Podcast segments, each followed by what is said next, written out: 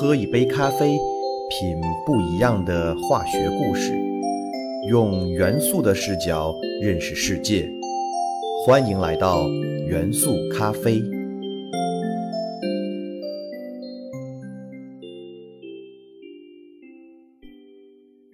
大家好，欢迎收听元素咖啡，我是你们的老朋友老胡。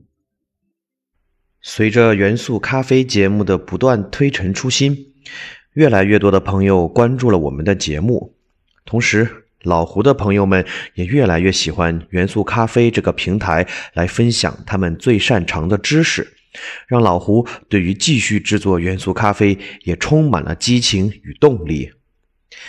本期幻化的材料世界，老胡很荣幸的邀请到了自己的本科同班同学露娜妈妈。他博士毕业于美国约翰霍普金斯大学化学工程与生物分子系，在攻读博士期间，他主要从事多肽材料的合成与作为抗癌药物递送载体的研究。说起多肽，可能大家并不熟悉，这个肽是月字旁的肽，而不是咱们前两期讲的钛金属的钛，那个是金字旁的。从名字就能够看出，多肽是一种跟人体有关的生物材料。其实，多肽就是短链的蛋白质，也是由氨基酸组成。包括我们人类在内的很多生物体内都会自发合成多肽分子。例如，有些激素，还有某些动物的毒素，都是多肽分子。那多肽到底有什么神奇故事呢？让我们来一起听听露娜妈妈给大家讲讲。多肽的故事吧。大家好，我是露娜妈妈，是一名曾经从事医药领域研究的科研工作者。很高兴能够收到老胡的邀请，和大家一起聊聊一种和我们生活息息相关的材料，它就是多肽。那么，什么是多肽呢？多肽就是一种由氨基酸组成的长链。它是生物体内一类非常重要的活性物质。大家可以把多肽想象成一条珍珠项链，而每一颗珍珠就是一个氨基酸分子。由两个氨基酸组成的叫做二肽，三个的就叫做三肽，以此类推。通常由十个以上的氨基酸分子组成的就叫做多肽。提到多肽，就不能不提到它的构成元素，也就是大家熟悉的氨基酸。两个氨基酸分子可以共同脱去一个水分子，然后连接在一起，形成的这种化学连接呢，就叫做酰胺键，也被称作肽键。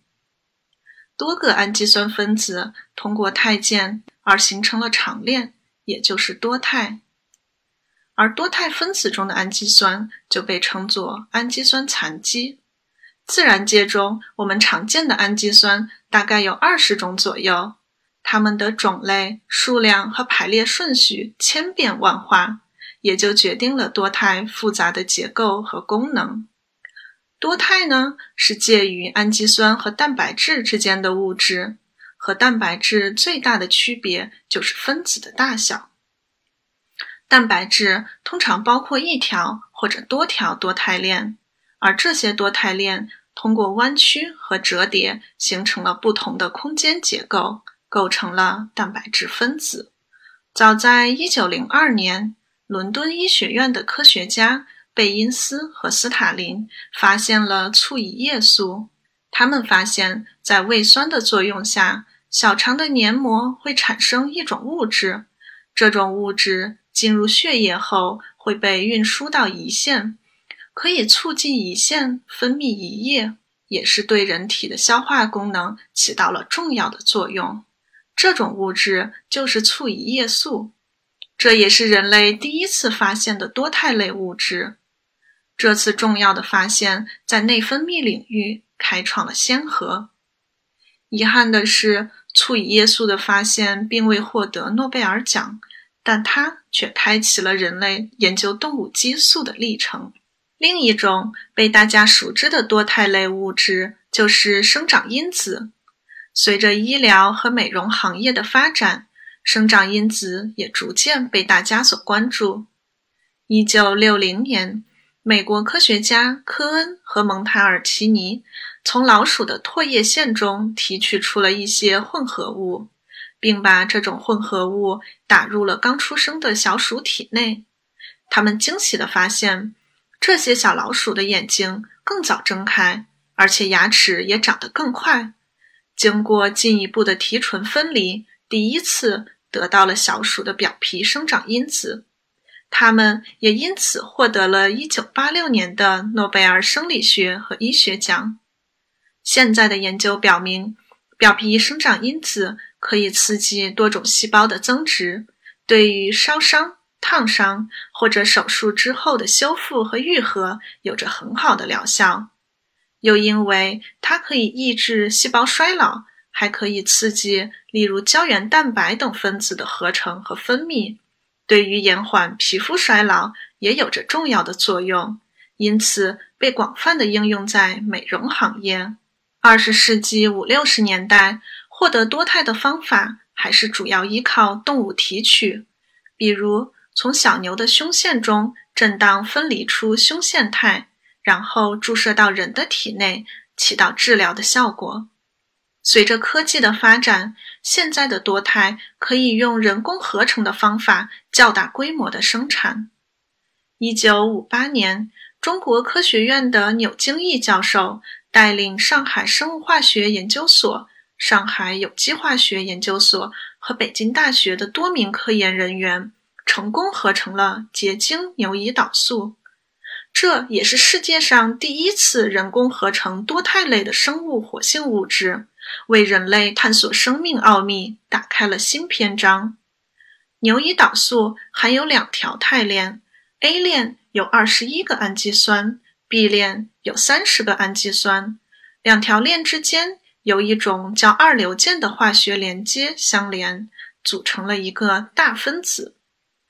它可以抗炎症、抗动脉硬化、血小板聚集、治疗骨质增生等，具有非常重要的医疗作用。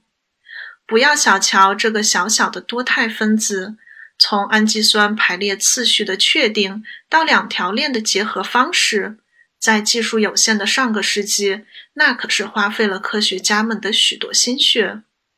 牛胰岛素也成为了人类第一次能够确定结构的多肽类物质。现在多肽的获得，除了依靠天然的提取外，还有生物合成和化学合成。生物合成就是利用例如大肠杆菌这样的微生物合成并且分泌多肽，然后再人工提取出来。大家可以想象，我们有一座小小的细菌工厂。通过基因工程技术，发给工厂里的每一个细菌工人一个多肽的模板，大家按照这个模板开始生产，就得到了对应的多肽链。而化学合成则更加直观，我们从最基本的氨基酸开始，像穿项链一样，从项链的一端开始，把每一颗氨基酸珠子有序地连接起来。化学合成具有高度自动化的特点，大大的提高了多肽合成的效率。大家是不是第一次了解多肽这种物质，也觉得多肽在我们的日常生活中可能并不多见？其实，多肽在我们的生活里可以说是无处不在。大家对于可乐这种肥宅快乐水，是不是又爱又恨？每次喝可乐前，我都要盯着热量表犹豫很久。为了减少糖分的摄入，很多人也就选择了零度可乐。零度可乐中甜味的来源就是一种常见的代糖，叫做阿斯巴甜。阿斯巴甜就是一种二肽甜味剂，它是由苯丙氨酸和天冬氨酸两个氨基酸残基组成，因为甜度高。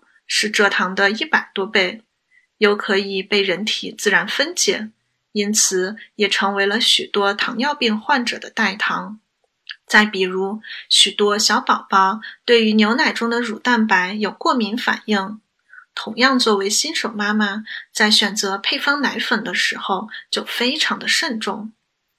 现在市面上有很多低敏配方奶粉，就是把牛奶的乳蛋白深度水解，将易过敏的蛋白质大分子分解成了多肽，降低了宝宝过敏的可能性。多肽在日常生活中的身影可不止于此。再比如，我们平时吃的面包，在生产过程中也会加入功能性多肽。由于功能肽具有保湿的作用，可以防止面包干裂、老化，很大程度地改善了食品的口感。这样的例子还有很多。多肽在我们的日常生活中可以说是无处不在。而作为具有极高生物活性的多肽，它们非常重要的作用还是在医药领域。很多多肽本身可以作为药物或者药物的载体直接使用。这些生物活性肽影响着生物体内许多非常重要的生理和生化功能。例如，抗菌活性肽具有很高的杀菌能力，可以作为抗生素使用。而一些小分子多肽可以防止高血压、延缓衰老、提高人类抗肿瘤的能力；免疫活性肽又可以全面调整人体的免疫系统，增强机体的免疫能力。和传统的小分子药物一样，多肽的结构是确定的，机制也是比较明确的。但是，又和小分子药物不同的是，多肽的生物活性非常高，人体对于多肽的相容性。也很好，毒副作用小。当然，多肽也存在着一些特有的缺点，例如多肽类的药物大部分都不能口服，因为和我们吃下去的大部分蛋白质一样，多肽很容易被人体的消化系统降解，而且又很难穿过肠黏膜，无法到达血液循环系统，并被输送到病患部位。而且和小分子药物相比，多肽的合成成本还是相对较高。当然了，这些都是科学家们一直在努力攻克的难题。听完这些，大家是不是发现多肽这个看似专业的名词，其实正在从科研实验室全面的进入我们的生活，并且深刻的影响着我们的生活品质？相信大家现在对多肽已经有了一定的了解。多肽就好像一套多彩的积木，可以由我们自由设计、拼装，创造出无限的可能。希望大家能够认识多肽，了解多肽，去发现这个生活中无处不在的小帮手吧。听了露娜妈妈讲解的多肽故事，老胡也想补充一点。多肽分子作为药物，是它作为单分子形式存在的一种使用途径和方式。而老胡在节目刚开始的时候也讲到，露娜妈妈也对多肽分子作为抗癌药物的递送载体进行了大量研究。但是，作为药物递送载体，多肽分子已经不能靠一个个单一分子来实现药物递送，而是大量的多肽分子相互聚集。通过自组装的方式形成空心的囊泡状结构，或者是中空纤维结构，来实现对药物的包裹以及递送。但是这个话题涉及到了另一类有机聚合物材料的内容，那就是超分子材料。多肽分子就是通过自组装形成超分子，进而实现对药物的承载与递送。当然，对于超分子材料。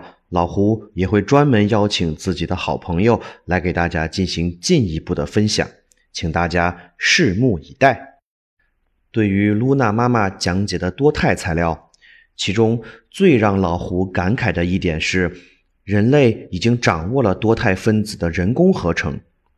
这一点可能大家听上去没什么感觉，但是老胡想说，这就意味着。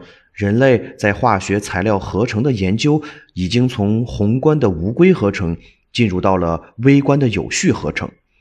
要成功合成一个多肽材料，首先我们需要了解这个目标多肽分子包含的氨基酸的种类以及排列序列，然后按照相同的顺序，一个一个将对应种类的氨基酸分子合成上去。这种高度的可控。不单是人类化学合成事业的巨大进步，同时也意味着人类也可以实现对脱氧核糖核酸，也就是基因的有序合成。那么，人类设计与合成生命的日子将不再遥远。